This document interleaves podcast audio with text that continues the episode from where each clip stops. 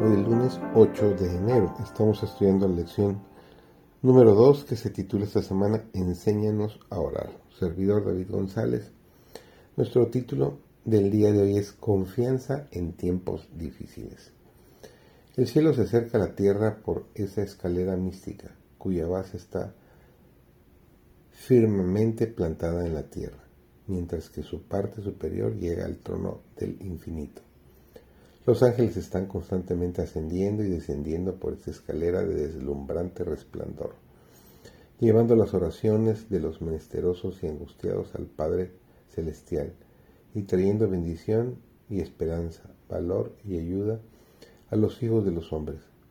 Esos ángeles de luz crean una atmósfera celestial en derredor del alma, elevándonos hacia lo invisible y eterno. No podemos contemplar sus formas con nuestra vista natural. Solamente mediante una visión espiritual podemos discernir las cosas celestiales. Solamente el oído espiritual puede oír la armonía de las voces celestiales. El ángel de Jehová acampa en derredor de los que le temen y los defiende, dice Salmos 34.7.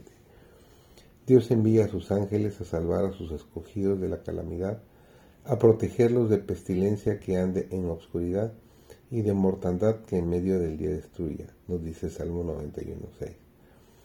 Repetidas veces los ángeles han hablado con los hombres como un hombre habla con un, su amigo, y los han guiado a lugares seguros. Vez tras vez las palabras alentadoras de los ángeles han renovado los espíritus abatidos de los fieles, elevando sus mentes por encima de las cosas de la tierra y los han inducido a contemplar por la fe las ropas blancas las coronas y las palmas de victorias, que los vencedores recibirán cuando circunden el gran trono blanco. La obra de los ángeles consiste en acercarse a los probados, dolientes o tentados. Trabajan incansablemente en favor de aquellos por quienes Cristo murió. La fe que fortalece a Habacuc y a todos los santos y justos de aquellos tiempos de prueba intensa era la misma fe que sostiene al pueblo de Dios hoy. En las horas más sombrías, en las circunstancias más amedrentadoras, el creyente puede afirmar su alma en la fuente de toda luz y poder. Día tras día, por la fe en Dios, puede renovar su esperanza y valor. El justo en su fe vivirá. Al servir a Dios, no hay por qué experimentar abatimiento, vacilación o temor. El Señor hará más que cumplir las más altas expectativas de aquellos que ponen su confianza en Él. Les dará la sabiduría que exigen sus variadas necesidades. Acerca de la abundante provisión hecha para toda alma, tentada, el apóstol Pablo da un testimonio elocuente. Le fue asegurado divinamente, bástate mi gracia, porque mi potencia en la flaqueza se perfecciona.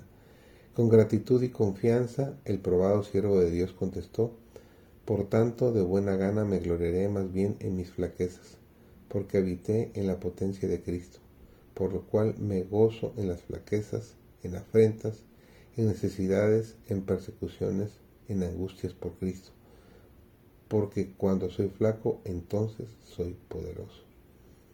Tremendas pruebas aguardan al pueblo de Dios. El espíritu de la guerra está conmoviendo a las naciones de un cabo al otro del mundo pero el pueblo de Dios permanecerá incólume en medio del tiempo de angustia que está por venir. Un tiempo de angustia sin parangón en el mundo. Satanás y sus ángeles no pueden destruirlo, porque están protegidos por ángeles de poder superior.